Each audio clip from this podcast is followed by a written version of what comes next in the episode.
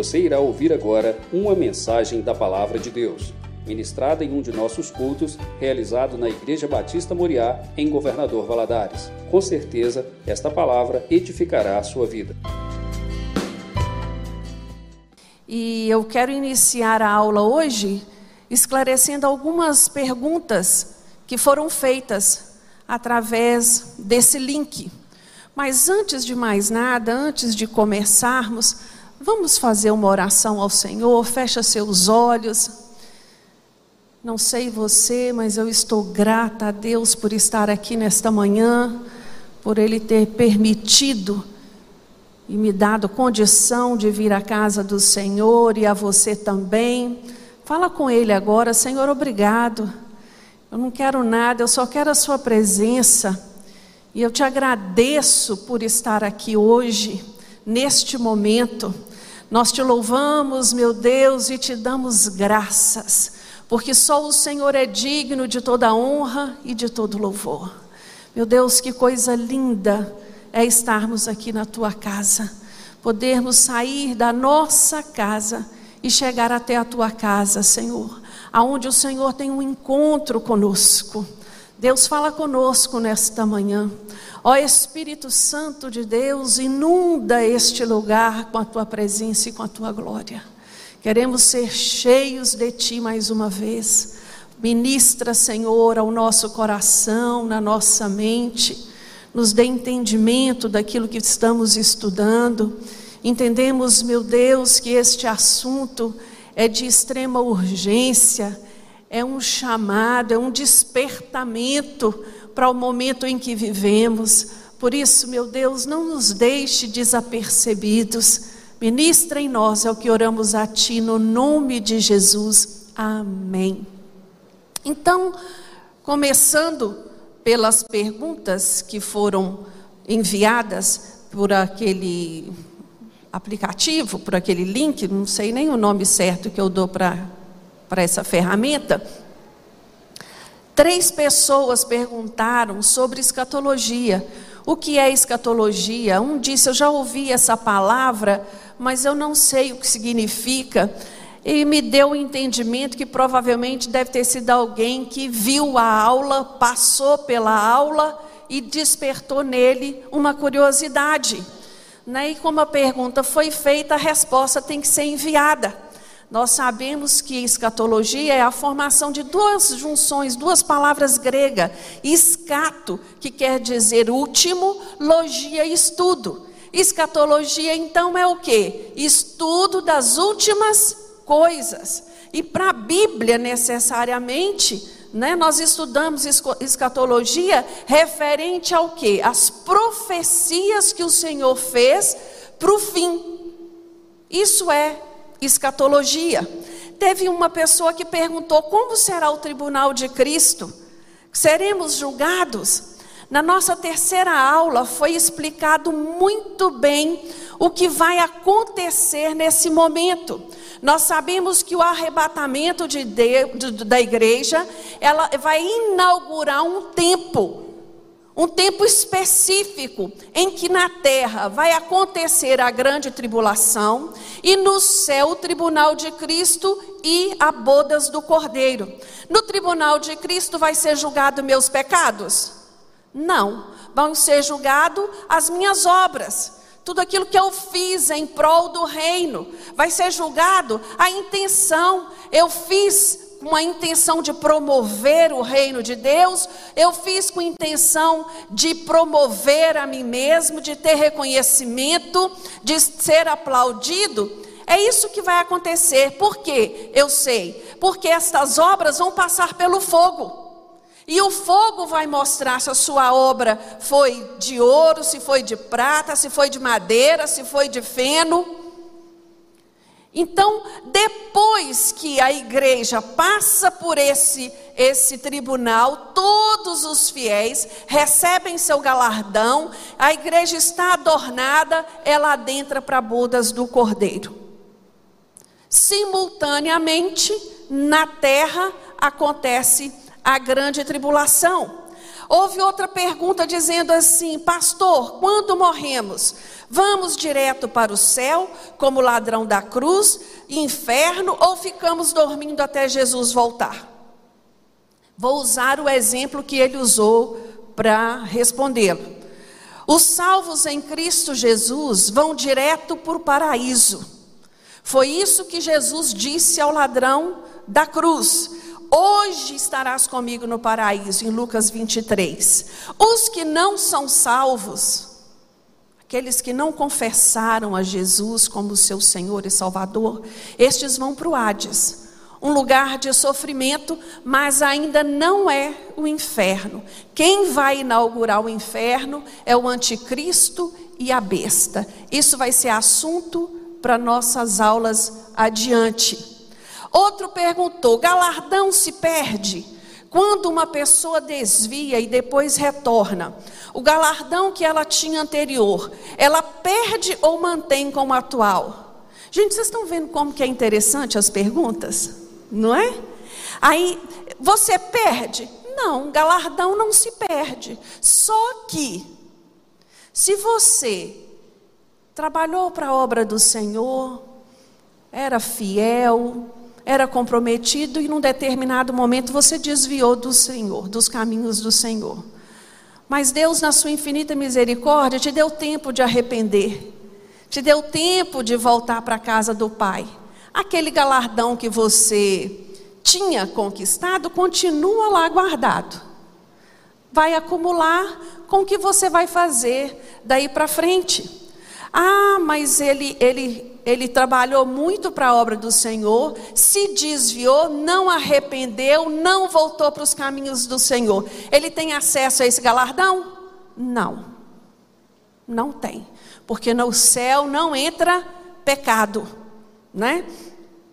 Com quem é, quem morrer hoje, salvo ou não salvo, só verá Cristo no dia do juízo final, no trono branco, e aí, será dado ou não o seu galardão? Eu vejo nessas perguntas aquilo que, como professora, vi muito tempo. Uma dificuldade de compreender e de interpretar. Porque já foi falado, né? Então, quem morrer hoje, salvo ou não salvo, estão nas, na mesma base? Não. O salvo vai para o paraíso, quem não é salvo vai para o Hades. Quem não é salvo só vai ressuscitar, aí sim, no dia do trono branco. Depois do milênio, quando Deus julgará todos. Os fiéis não. Os fiéis já foram arrebatados com Jesus, os que estavam vivos, e ressuscitados os que estavam mortos. Já estão com o Pai na glória. Por que os escolhidos citados pelo pastor estarão na grande tribulação? Porque eles não subirão no arrebatamento. Ele está fazendo menção ao texto que o pastor leu na aula passada de Marcos 13, 24 a 27. Quando nós lembramos de Jesus ministrando a palavra das dez virgens, todos conhecem essa parábola, não conhecem? Todas dez eram noivas. Todas dez eram noivas. Mas todas estavam prontas para receber o noivo? Não. Cinco. Cinco tinham azeite no seu candeeiro.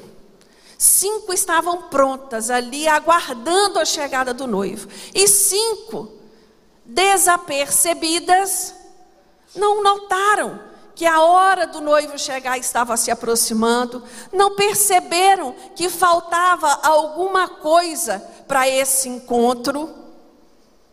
E o que aconteceu?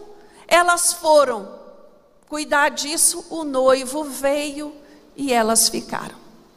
Na grande tribulação, por esta parábola, nos dá a entender, irmãos, não estou afirmando que a Bíblia diz isto, nos dá a entender que metade daqueles que se dizem cristãos hoje vão ficar.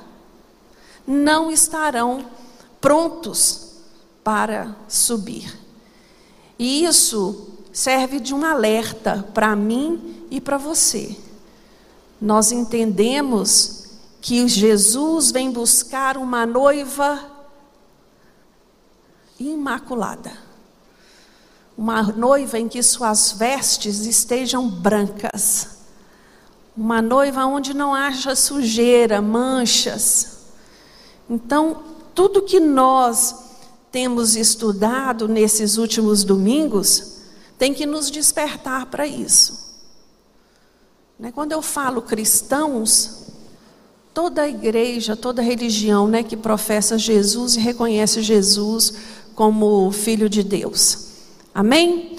E a última pergunta aqui é: após a volta de Cristo, haverá uma segunda chance para arrependimento dos que ficarem juntos aos judeus? Durante a grande tribulação, que nós sabemos que vai durar sete anos, ela haverá sim chance de ser salvo. Só que nós vamos ter que entender algo muito sério. Esse tempo de sete anos, ele vai ser um tempo de escuridão, de perseguição, como nunca houve na terra. Vai ser dois, duas coisas bem distintas no tempo da grande tribulação vão ser aqueles que seguem a besta, que aceitaram o sinal, e os que não aceitaram vão estar mortos. Assim diz a Bíblia. Diferente de hoje. Hoje eu posso aceitar Jesus quando criança, quando adolescente, quando adulto, quando na minha velhice. Hoje nós estamos no tempo da graça e muitos de nós têm adiado esse encontro com o Senhor. Tem ouvido, mas não tem aceito. Aqui não. Na grande tribulação você não vai ter escolha. O tempo vai estar determinado. Você aceita o sinal da besta na sua testa ou na sua mão? Não, não aceito. Morre. Vai ser simples assim. Então, o nosso desejo de estudar esses fatos não é porque nós queremos estar lá sabendo de tudo. Pelo contrário, é para fazermos de tudo para não passarmos por isso. Então, estando claro este princípio, eu gostaria de começar a aula de hoje falando com vocês sobre o poder que vai estar reinando aqui na terra neste momento. Na aula passada, o pastor finalizou introduzindo, né, a Trindade satânica. A palavra de Deus vai nos falar que Satanás, ele, lá em Apocalipse 12, 9, queria te pedir para você deixar sua Bíblia aberta. Né? Nós vamos estar indo e vindo, e, e é bom para você, ficar mais fácil para você conferir. No capítulo 12, no versículo 9, a palavra de Deus nos fala que o diabo ele foi e foi precipitado o grande dragão, a antiga serpente que se chama diabo, e Satanás, que engana o mundo todo. Ele foi precipitado na terra e seus anjos foram lançados com ele. Satanás, ele atua nessa nossa atmosfera atua, mas não da maneira como ele vai atuar na grande tribulação.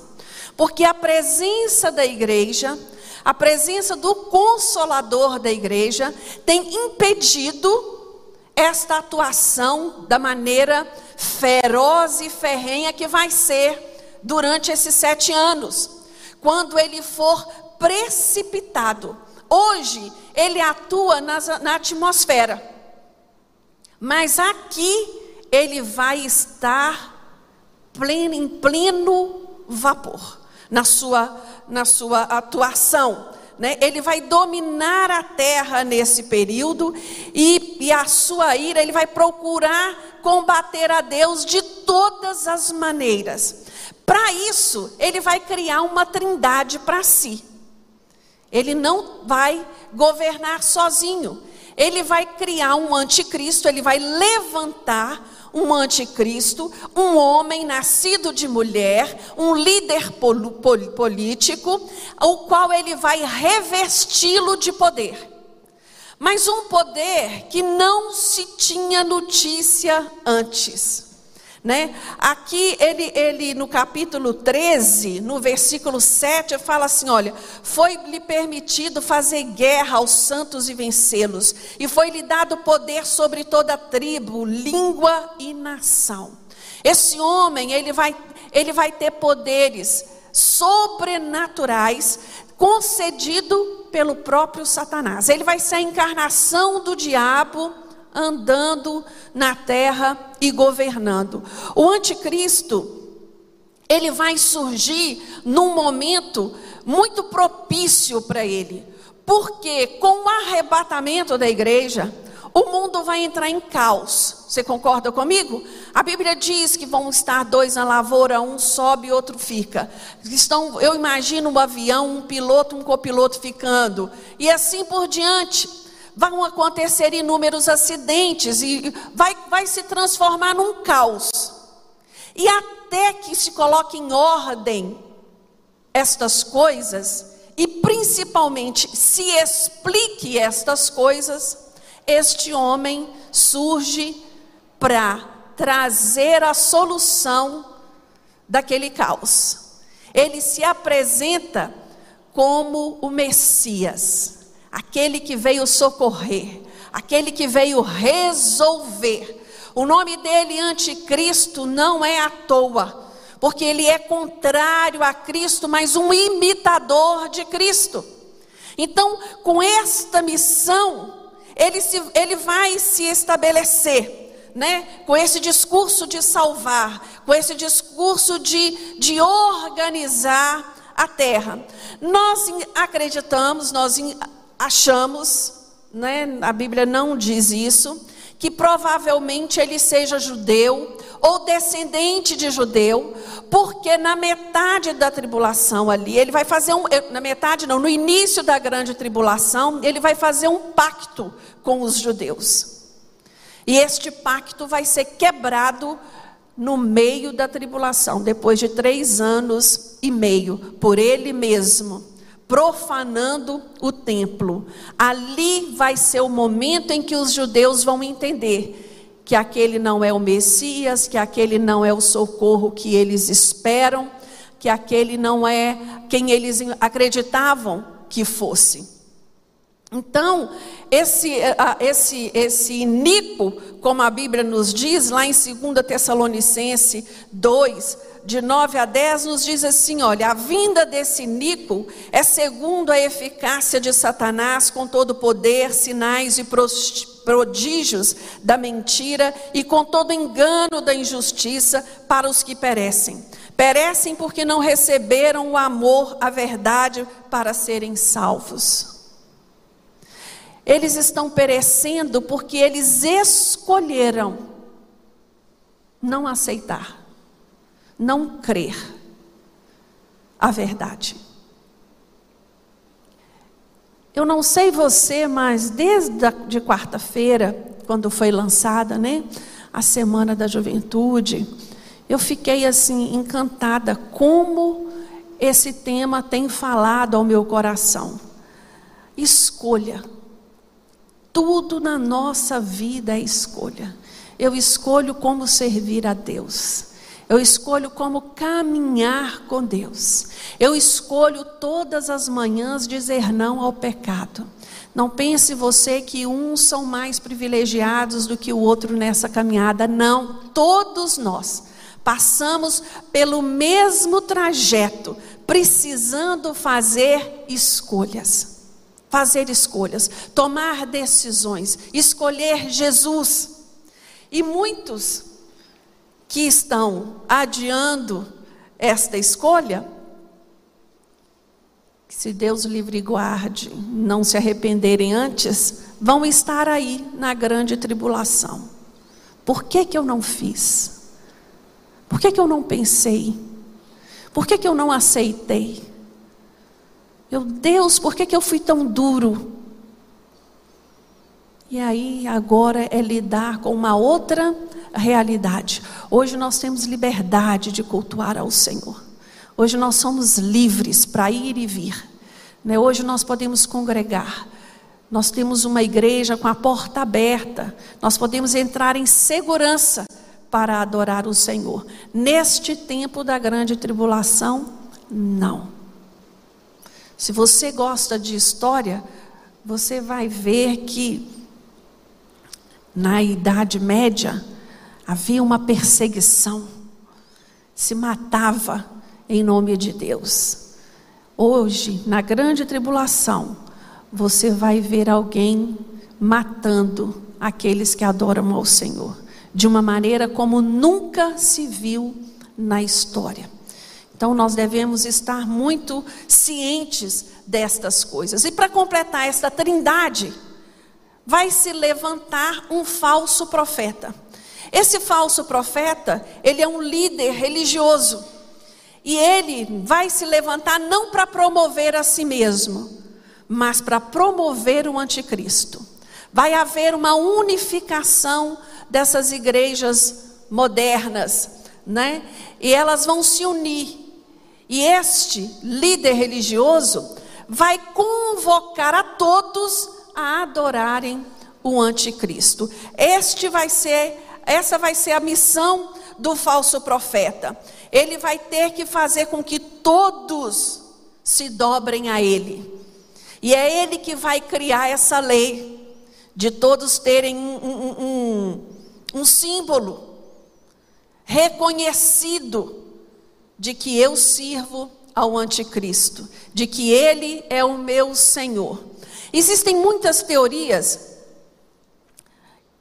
que creem que esse, essa marca vai ser um chip ou implantado ou um, um, uma barra marcada que um laser possa fazer essa leitura. Enfim, existem inúmeras teorias. Mas quando nós olhamos para a Bíblia, a impressão que nos dá claramente é de que essa marca vai ser visível. Todo mundo que olhar para aquele que serve o anticristo vai saber que ele serve. Então, provavelmente, seja uma tatuagem. E no mundo antigo, era muito comum as pessoas tatuarem símbolos dos seus deuses, para deixar bem claro ao Deus que elas serviam. Então, também não podemos descartar a possibilidade que esta marca seja um, um, um, uma tatuagem, né? Deste número. E quando vamos, se você for olhar na internet, tem inúmeras teorias. Nós não estamos aqui para discutir, né? nem debater isso. O que nós queremos saber é o que a Bíblia tem para dizer para nós. Como o pastor gosta muito de dizer, no campo das ideias eu posso pensar o que eu quiser mas o que é que a Bíblia me diz é o que interessa. Amém? Então vamos lá. Haverá salvação na tribulação? Se você olhar no capítulo 6, de 9 a 11 de Apocalipse, no capítulo 7, de 11 a 14, e no capítulo 20, versículo 4, todos esses três versículos, esses três capítulos, vão estar fazendo menção a uma multidão que chega de onde? Da grande tribulação. Então vai haver sim salvação na grande tribulação. Ah, se você me perguntasse, a salvação depois da morte? Não. Depois da morte não tem mudança nisso. Jesus, ele nos ensina e nos deixa isso bem claro lá em Lucas 16, quando ele vai afirmar da conversa com Lázaro e, e o rico, que há um abismo intransponível entre esses dois lugares. Não tem como eu mudar de lugar. Não tem como eu me arrepender depois que eu morri. Não. Então não adianta eu orar para quem morreu. Não adianta eu orar para a alma de quem já morreu.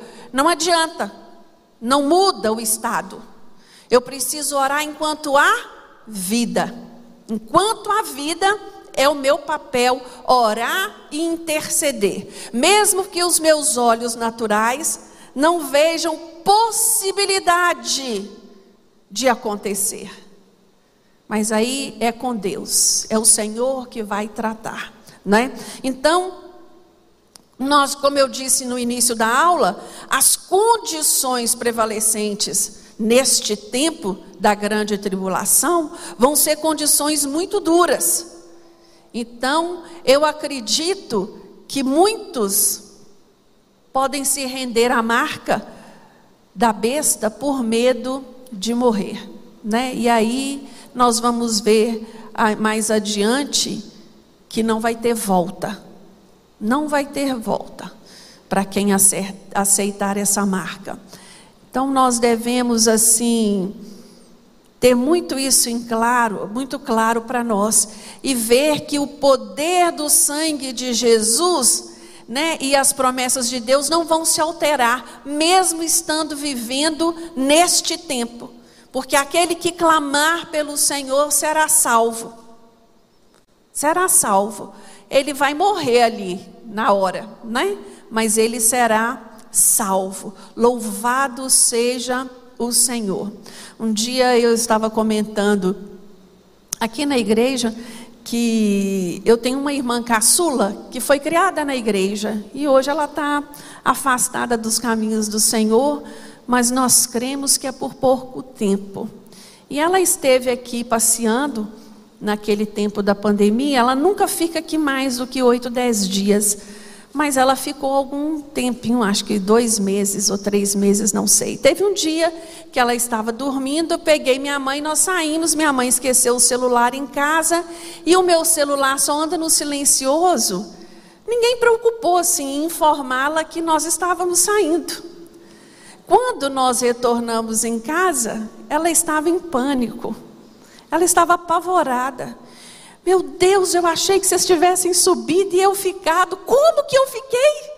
Não é possível eu ficar, eu amo Jesus. E ela falava, mas eu fui dando uma crise de riso, mas foi nítido nela o pavor que ela teve. Aí eu falei: Olha, Deus te dando só um, relancezinho do que vai ser aquele dia, né? Ainda há tempo, tempo de se arrepender, tempo de voltar para os caminhos do Senhor, tempo de se acertar, né, com Deus. Então, no meio dessa multidão que nós vimos aí, né, no, cap, no, no, no versículo 6, eu vou ler apenas uma delas.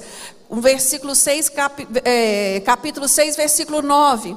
Quando ele abriu o quinto selo, vi debaixo do altar as almas dos que foram mortos por causa da palavra de Deus e por causa do testemunho que deram.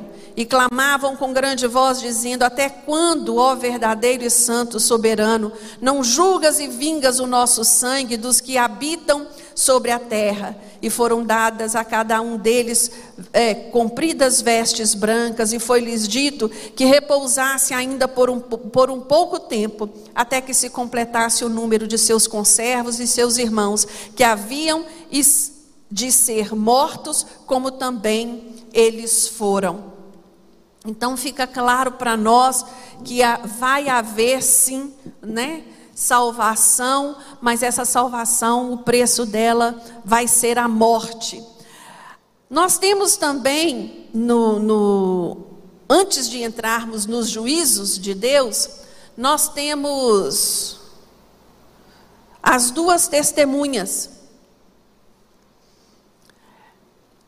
Esses textos, eles são como uns passagens parentéticas. João para de narrar um assunto, para de narrar os juízos para fazer menção a, esse, a essas duas testemunhas. Isso está acontecendo no primeiro momento, na primeira parte da grande tribulação, simultaneamente. Esses assuntos eles não são assim. Primeiro vai acontecer isso, não. Eles vão estar acontecendo. E essas duas testemunhas, Abra sua Bíblia no capítulo 11 de Apocalipse. Nós vamos ler do versículo 3 ao 12 o que a palavra de Deus nos fala a respeito dessas testemunhas. Foi-me dado um caniço semelhante, não vou começar do 3. E darei poder às minhas duas testemunhas, e elas profetizarão por, por 1260 dias, vestidas de saco, três anos e meio. Estas são as duas oliveiras e os dois candeeiros que estão diante do Senhor da terra. Lá em Ezequiel, lá em Zacarias, desculpa, 4, de 11 a 14, Zacarias está tendo uma série de visões e ele vai perguntar numa dessas visões, ele vai falar assim: o que são essas duas oliveiras à direita e à esquerda do castiçal? Novamente perguntei o que são aqueles dois raminhos de oliveira que estão junto aos dois tubos de ouro e vertem de si azeite dourado. Respondeu-me ele: Não sabes o que é isso? Eu disse: Não, meu senhor. Então ele disse: disse: Estes são os dois ungidos para servir diante do Senhor de toda a terra. Por que, que eu estou fazendo menção à visão de Zacarias? Porque nós entendemos, na luz da palavra, que essas duas testemunhas estão no céu, elas não estão aqui elas têm, vão ter uma missão específica de pregar o Evangelho, não esse Evangelho que nós conhecemos, o das boas novas, mas o Evangelho milenário do reino de Deus, de Cristo, que Jesus está voltando para implementar o seu reino. Nós vamos estudar sobre isso no milênio. Então, continuamos a nossa leitura aqui no versículo 5.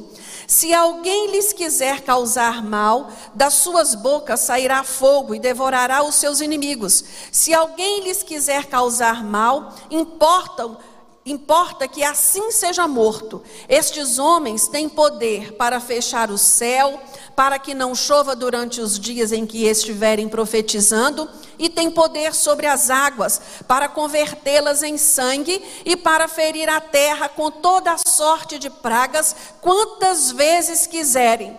Irmãos, existem algumas linhas que acreditam que essas duas testemunhas sejam Elias e Enoque, porque nenhum dos dois passou pela morte.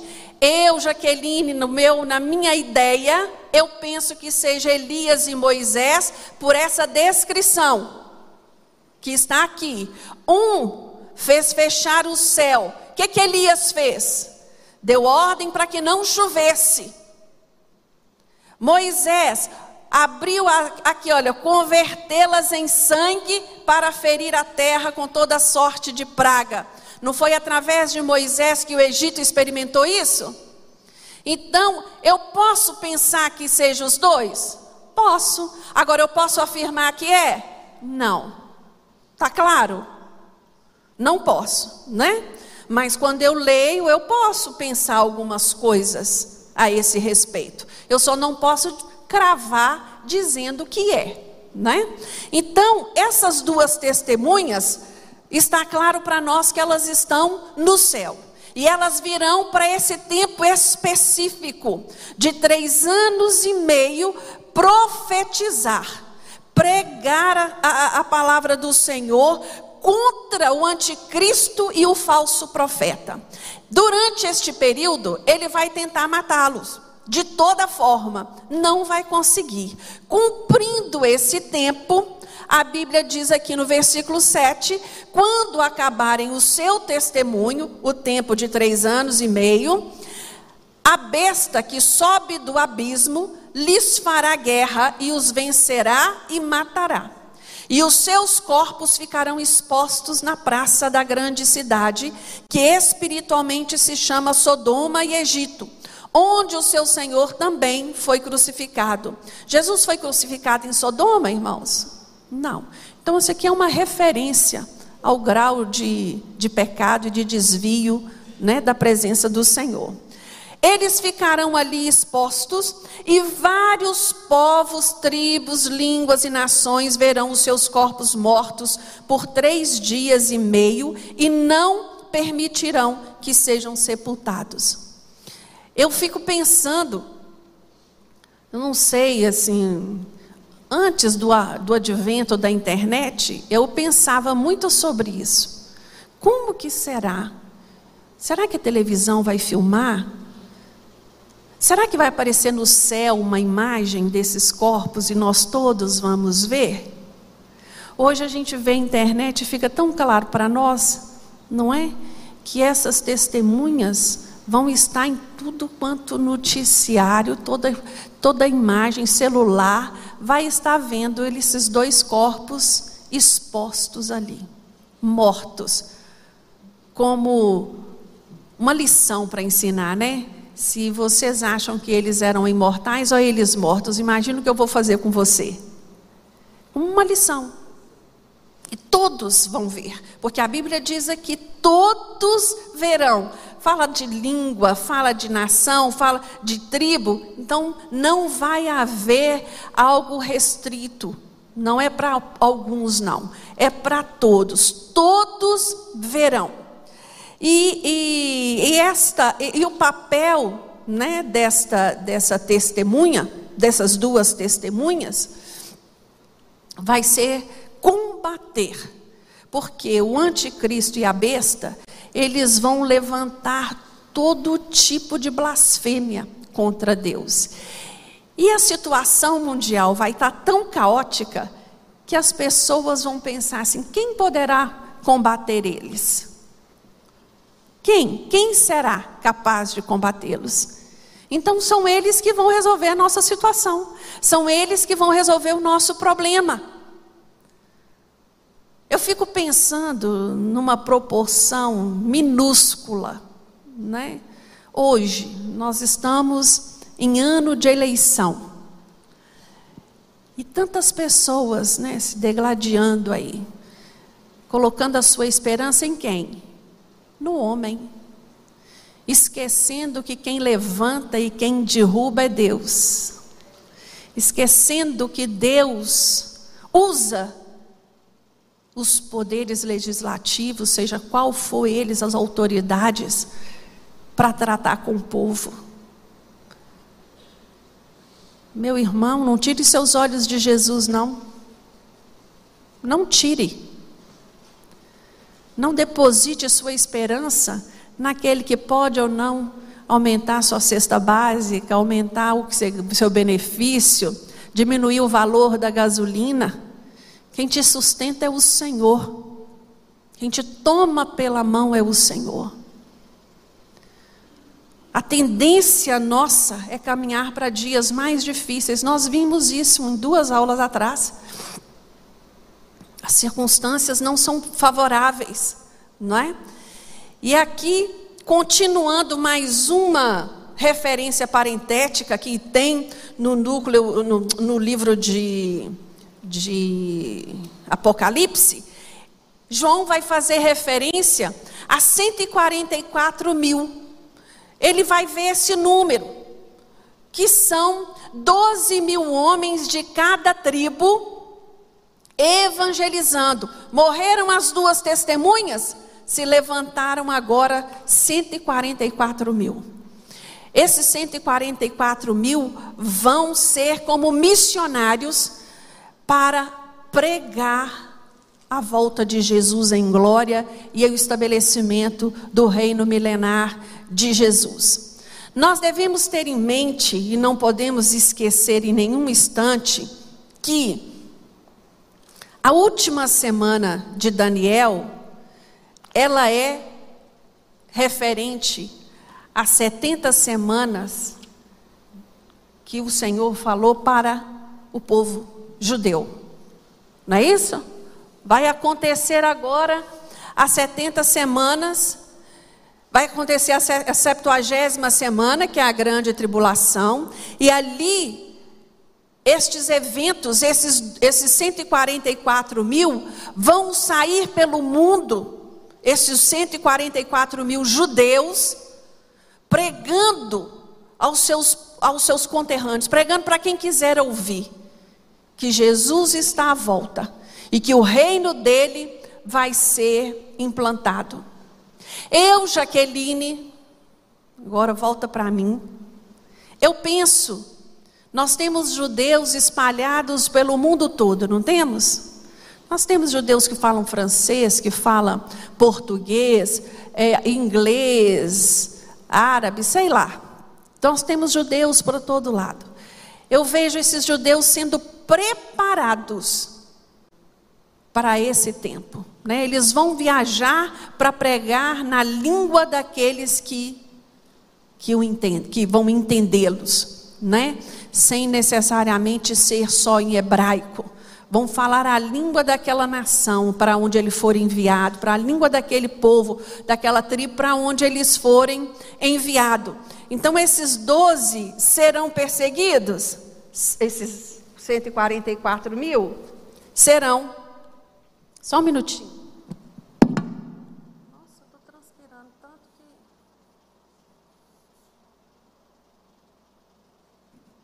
Estou sentindo tanto calor que meu óculos está embaçando.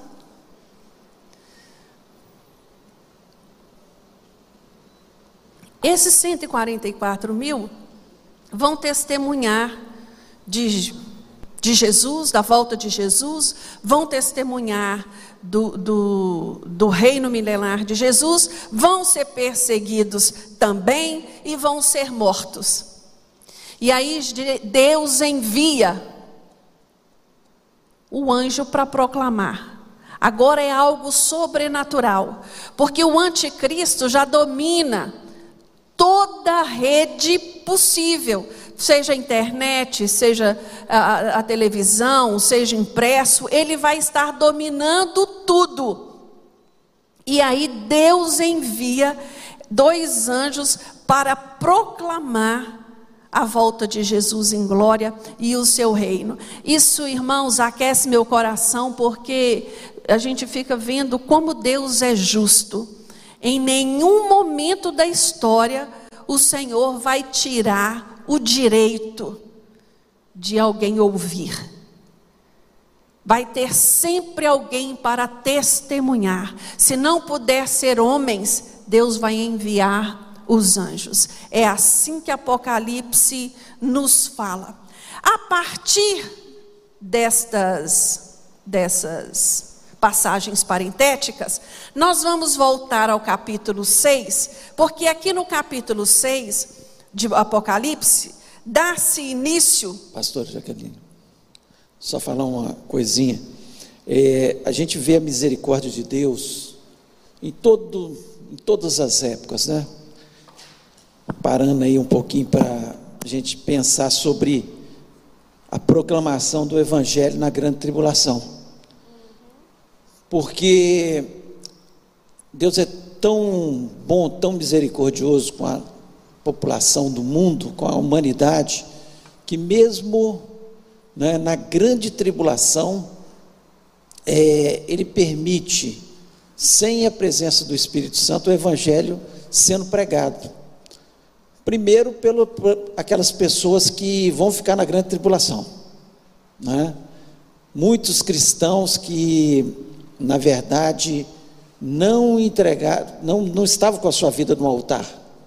E é muito sério isso, né? Pensar que muitos irmãos nossos, muitas pessoas, familiares, vão ficar na grande tribulação. Vão ser salvos pela misericórdia, mas vão morrer na grande tribulação. Primeiro, pregado por isso. Segundo, pelos dois, pelas duas testemunhas, que eu também, né, sempre acreditei que fosse Moisés e Elias, no campo das ideias. Pode ser Enoque? Pode. Mas eu acredito, por quê? Quem apareceu no Monte da Transfiguração para Jesus? Moisés e Elias.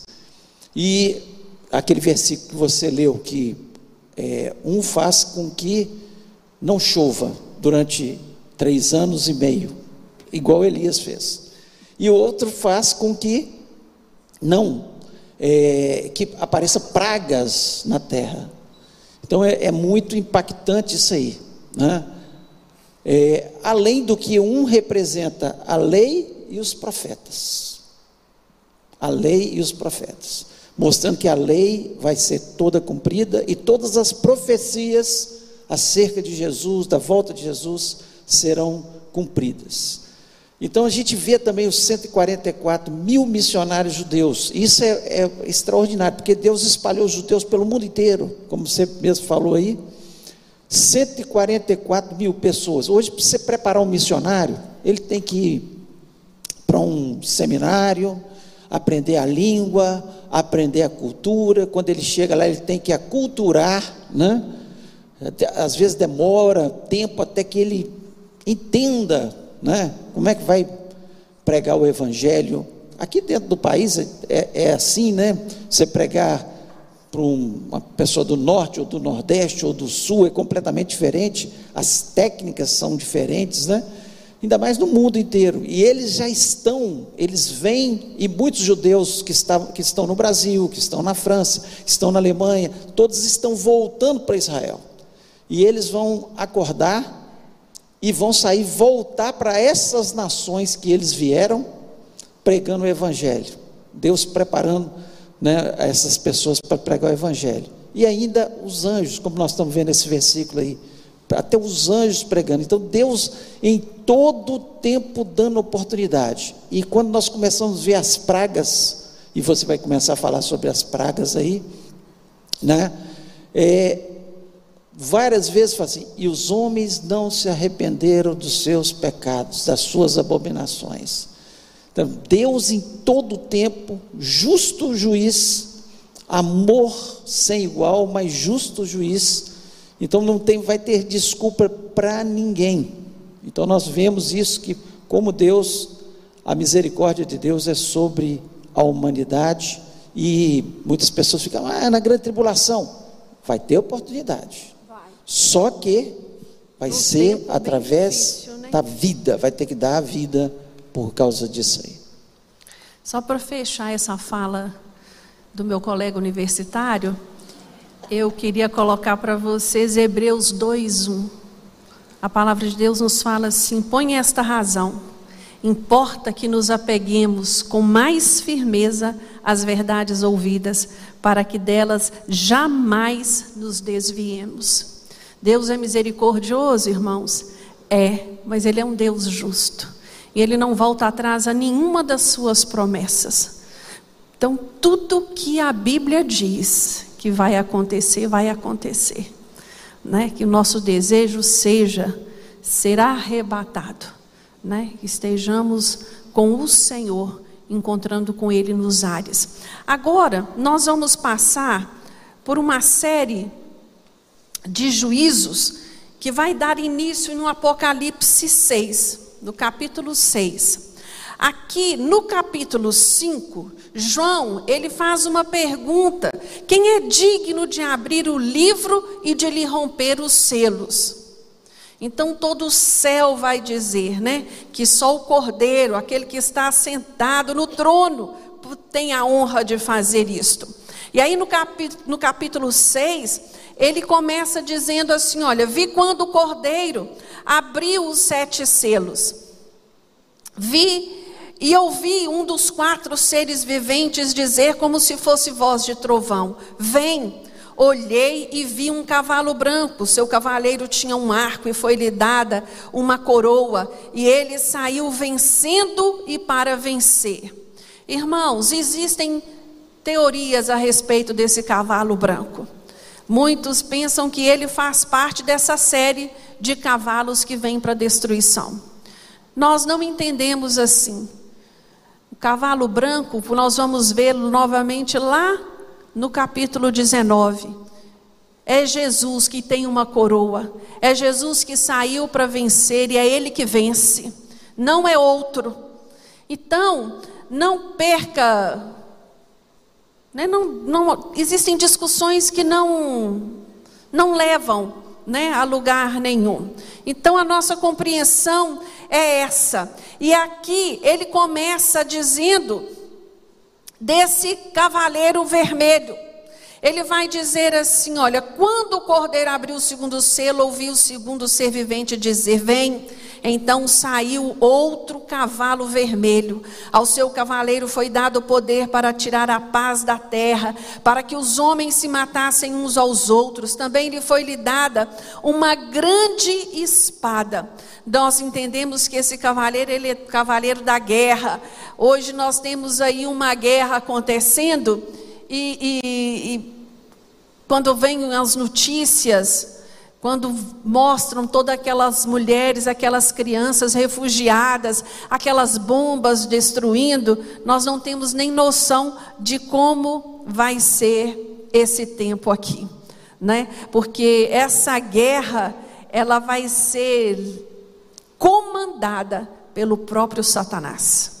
Né? Ele vem um outro cavalo, que é o, o terceiro cavalo, que ele vê o, o, o, cordeiro abrir novamente e ele vê um cavalo preto. O cavalo, o cavaleiro tinha uma, uma balança na sua mão. E ouvi uma como que voz no meio dos quatro seres viventes que dizia: uma medida de trigo por um denário, três medidas de cevada por um denário, e não danifiques o azeite e o vinho. Todas as vezes que há guerra, há fome. Vocês concordam comigo? É consequência. É? a, a guerra está acontecendo lá na, na Europa. Nós estamos sentindo as consequências dela aqui, nos preços das coisas? Estamos. Isso faz parte. Aqui, quando ele diz um denário, um denário naquela época significava o salário de um dia de trabalho. Você vai trabalhar o dia todo para poder comprar uma porção de cevada. Nós nem temos noção, não é? De como vai ser essa essa essa essa caristia desse tempo. Depois sai um cavalo amarelo, que é o quarto cavalo. Esse quarto cavalo simboliza a morte. Ele é decorrência dos anteriores. Guerra mata, fome mata. E aqui nesse, é, é, é, é nesse quarto cavalo, vai estar registrado que um quarto da população foi eliminada pela fome, pela peste pela guerra.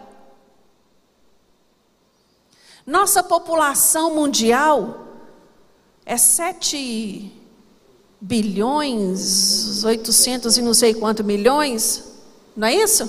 Cerca de 8 bilhões. Hã? Perto de 8 bilhões. Aí você imagina um quarto da população morta.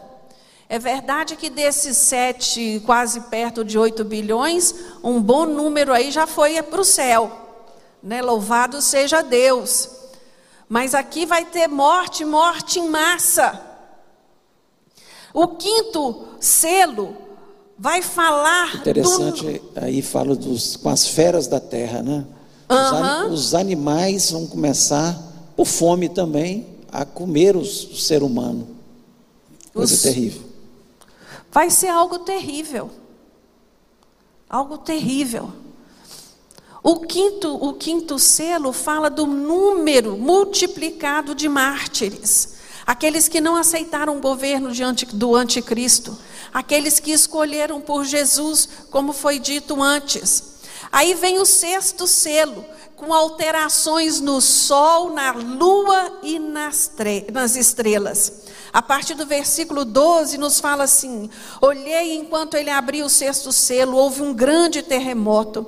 O sol tornou-se negro como o saco de silício, e a lua tornou-se como sangue. As estrelas do céu caíram sobre a terra, como quando a figueira, sacudida por um vento forte, deixa cair os seus figos verdes. O céu recolheu-se como um pergaminho quando se enrola, e todos os montes e ilhas foram removidos dos seus lugares. Irmãos, quando ele fala estrelas aqui, é porque ele não conhecia a palavra meteoro, porque uma estrela só destruiria a terra. Então, ele fala que ele usa até esse exemplo: é quando você sacode uma balança, uma, uma árvore de figueira e vai caindo aquele tanto de figo maduro, né? eu imagino que, que seja uma chuva de meteorito, alguma coisa desse tipo, destruindo, destruindo tudo. Né? Por, onde, por onde cair. Vocês já viram o estrago que uma chuva de granizo faz? Agora imagina uma de meteoro, meteoro, meteóritos. Estou querendo falar difícil, mas minha língua está enrolando. De meteóritos. Não é coisa fácil, não. Né? É, coisa, é coisa séria. E aqui ele vai dizer que no sétimo selo houve um silêncio no céu. Agora está se preparando todo o céu para a segunda parte dos juízos. Nós vemos no livro de Apocalipse que esses juízos eles vão se intensificando, vão graduando. São três fases, né? Nós temos as trombetas, a, a, a, os selos, as trombetas e as taças. A coisa vai se intensificando. Se aqui nos selos, né, no início, nós vamos ver que é uma parte só, depois nós vamos perceber que é a terra inteira. Nessa parte das trombetas, as sete trombetas, né? É, é, é, interessante que nós lembrarmos que trombeta elas sempre são usadas para convocar o povo ou então para chamar juízo. Não foi isso que aconteceu em Jericó? As trombetas foram tocadas para quê? Para convocar o povo? Não, o povo já estava ali. Foi para conclamar juízo com a terra, com a cidade de Jericó. No toque daquelas trombetas, as muralhas ruíram, né? e, e, e todas foram ao chão. Aqui começa-se mais uma série de juízos que vão se distinguir. As quatro primeiras trombetas, das três, as três últimas trombetas vão ter o nome de Ai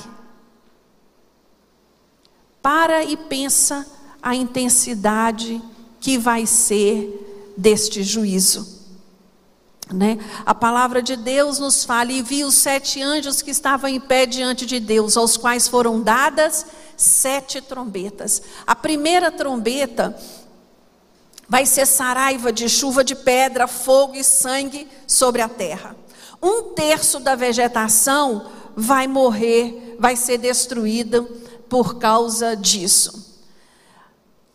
Existem alguns que acreditam que já aconteceu, que essas trombetas já soaram, que já houve.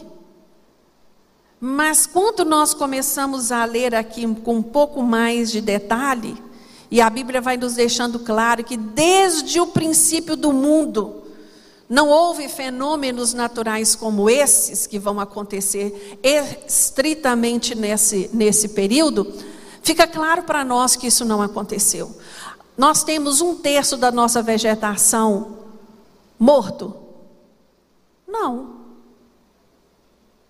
Nós não temos. Nós temos desmatamentos, nós sofremos com uma poluição excessiva, sofremos sim, mas ainda não vivemos essa, essa demarcação, né, como ela é dita aqui. Os fenômenos naturais, eles sempre existiram, mas nós vamos, estamos presenciando uma graduação deles. Vocês concordam? A cada tempo que passa, pior está ficando, mais intenso está ficando. E isso é bíblico. Nós temos aí a segunda trombeta, que fala sobre a, a, uma grande montanha que vai cair no mar. Que provavelmente um meteoro. E a Bíblia diz que essa, essa montanha, ela vai matar a terça parte dos seres viventes do mar. E todos os navios que estivessem ali também seriam destruídos. É uma previsão científica da Terra ser atingida por um meteoro.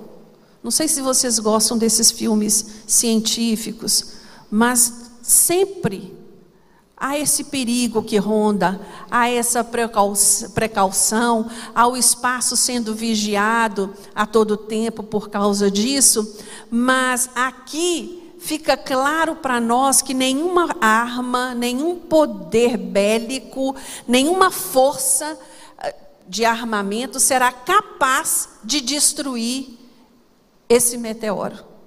Será capaz de impedi-lo que alcance as águas e provoque essa destruição que está prevista em Apocalipse 8. Irmãos, eu penso que está no fim do, da minha hora. Estou vendo um movimento de gente. Três minutos?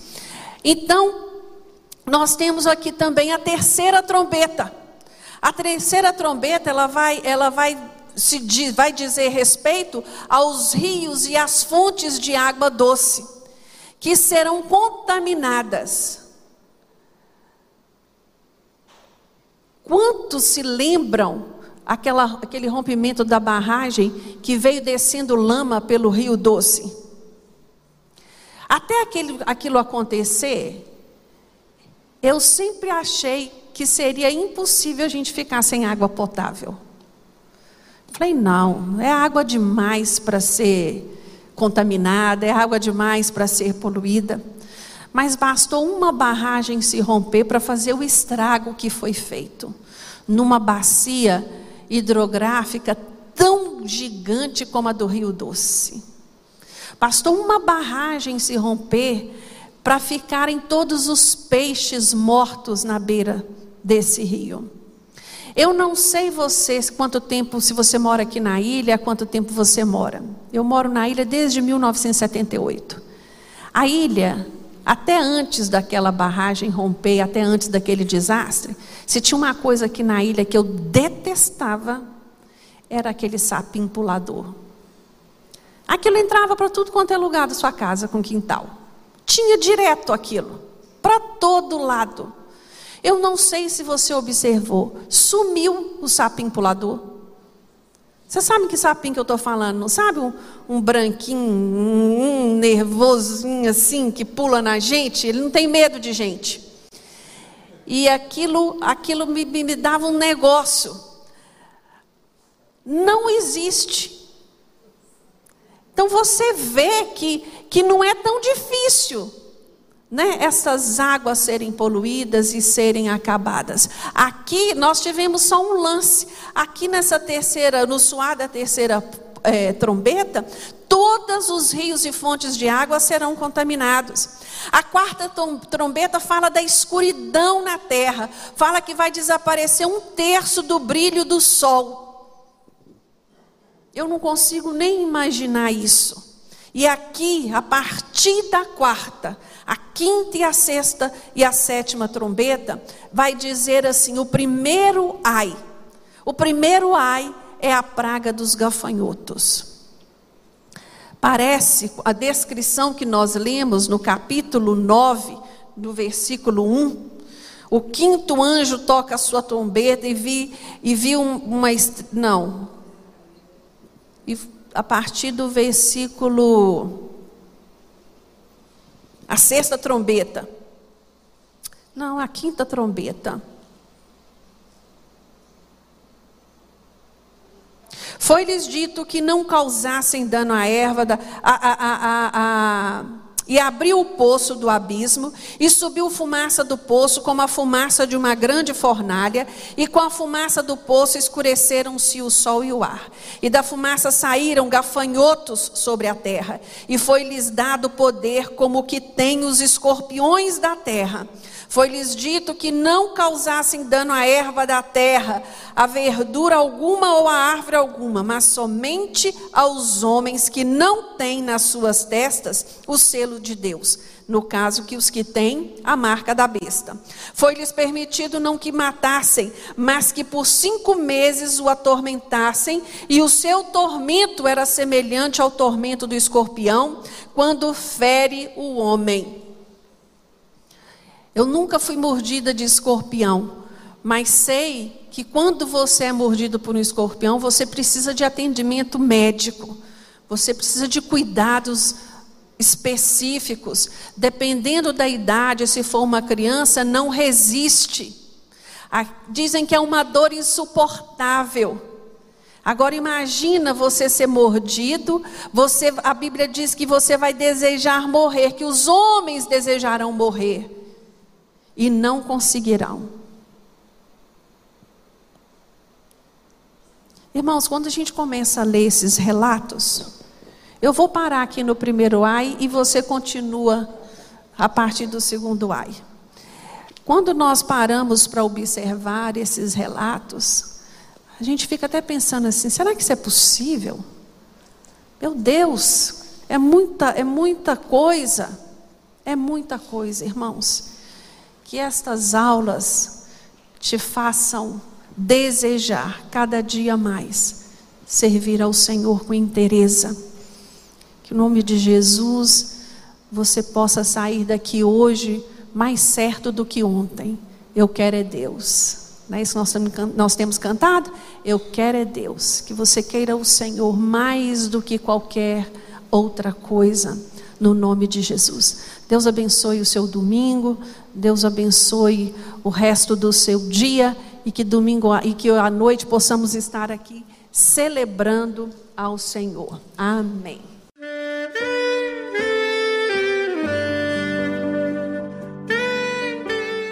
Querido amigo, Deus se interessa por você. Ele conhece as circunstâncias atuais da sua vida. Não hesite em buscá-lo. Em Jeremias 33, versículo 3, ele nos diz: Clama a mim e responder-te-ei, e anunciar-te-ei coisas grandes e ocultas que não sabes.